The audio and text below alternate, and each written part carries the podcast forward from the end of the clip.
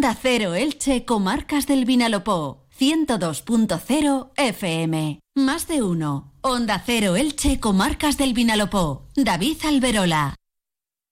Muy buenos días. Eh, en más de uno las noticias continúan copando el protagonismo hasta las ocho y media. Les contamos, entre otros asuntos, algunos relacionados con el sector calzado, los sucesos, la sanidad y el turismo. Comenzamos.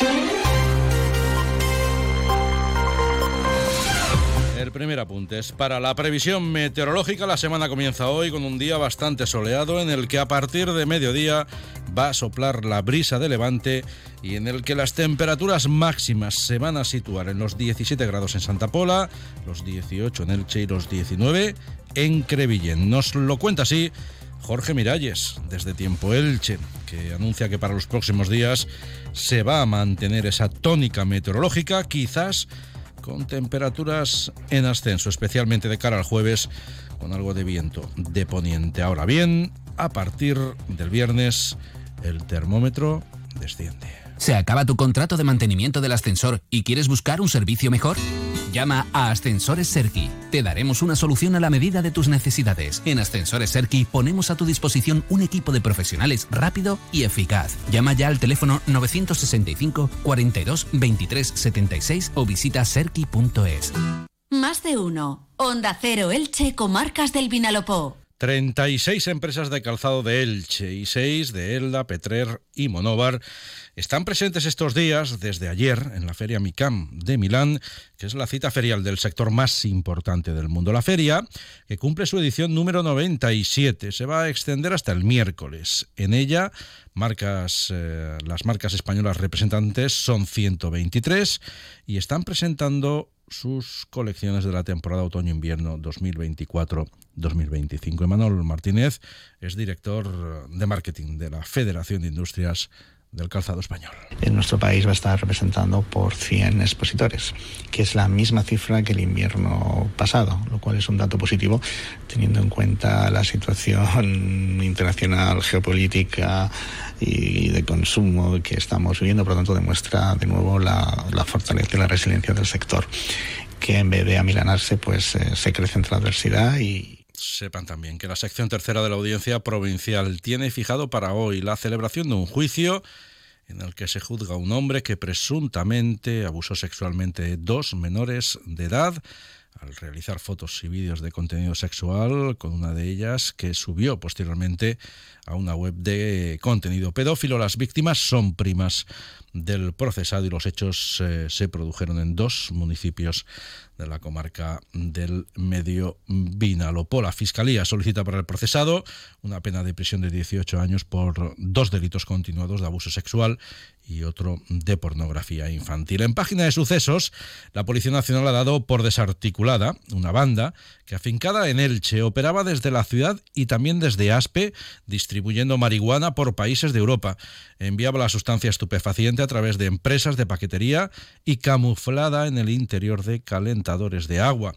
Llevada a cabo por el grupo de estupefacientes de la comisaría de Elche, la investigación ha concluido con ocho personas detenidas y la intervención de unos 130 kilos de marihuana, dos kilos de hachís, 100.000 euros en efectivo y distintas armas de fuego. En Elda, efectivos de bomberos de la localidad rescataron a primera hora de la tarde de ayer a un senderista de 64 años que en la vía Ferrata Bolón sufrió un accidente y la fractura del peroné de una de sus piernas. Tras ser examinado por el equipo médico movilizado hasta el lugar, el herido fue evacuado hasta el hospital en helicóptero.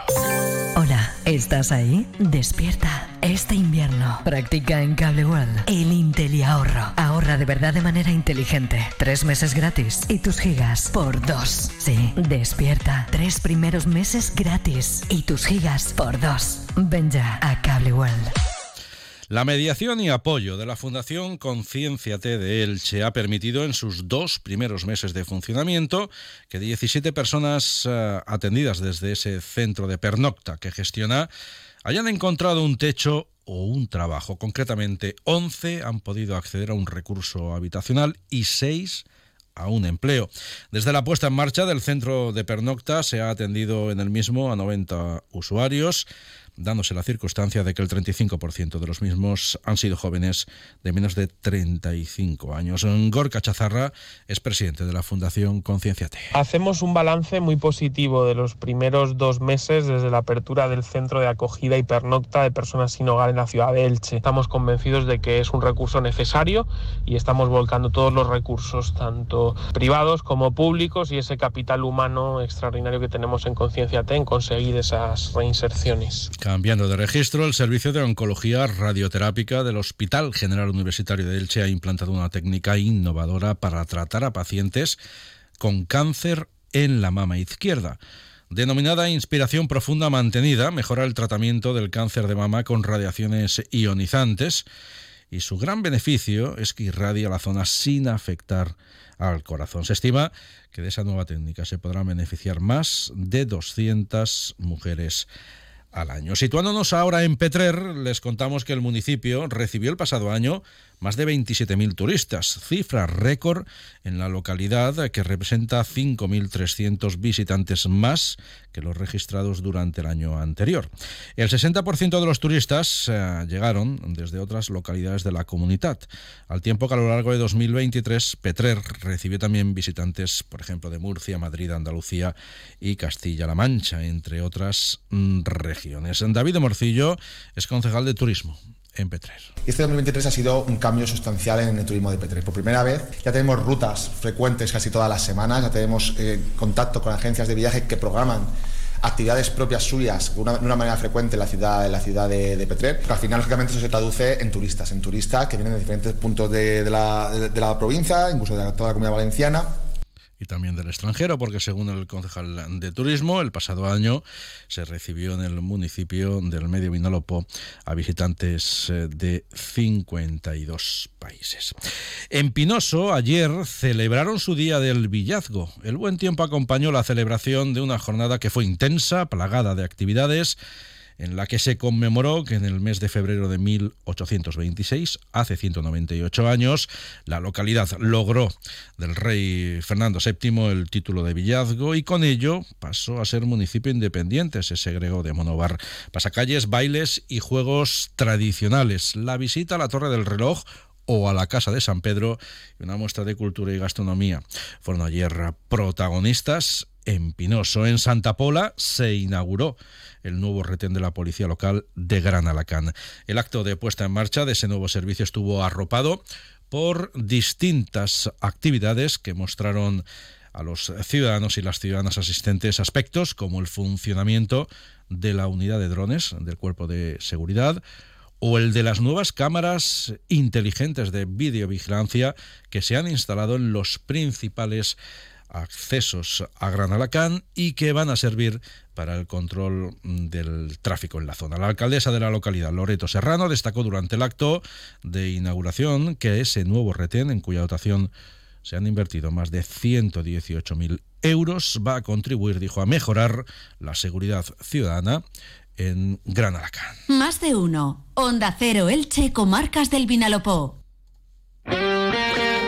Tiempo ahora para la información deportiva que hoy nos acerca Felipe Canals. Buenos días. Hola David, buenos días. El Elche no pudo pasar del empate anoche en el Martínez Valero ante Leibar en un encuentro que acabó con el marcador de 0 a 0. Buen partido del equipo franjiverde que fue superior al cuadro armero y tuvo ocasiones de todos los colores, pero la falta de acierto y la actuación del guardameta de Leibar, Lucas Zidane, protagonista del partido, impidió que el Elche pudiese sumar tres puntos que le hubiesen colocado de nuevo en puestos de playoff de ascenso a Primera División. Mucha polémica anoche también en el Martínez Valero porque el colegiado del encuentro anuló un tanto en la primera mitad al Elche por una falta muy rigurosa de Nico Fernández Mercau sobre el portero de Leibar, sobre Lucas Zidane.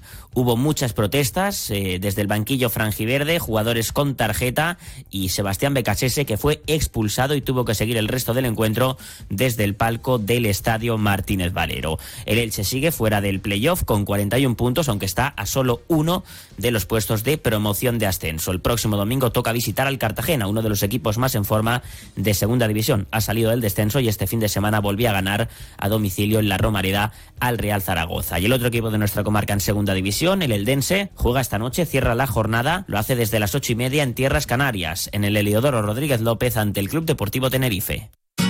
Comercial Persianera puertas, tableros, parquets, cocinas y bricolaje.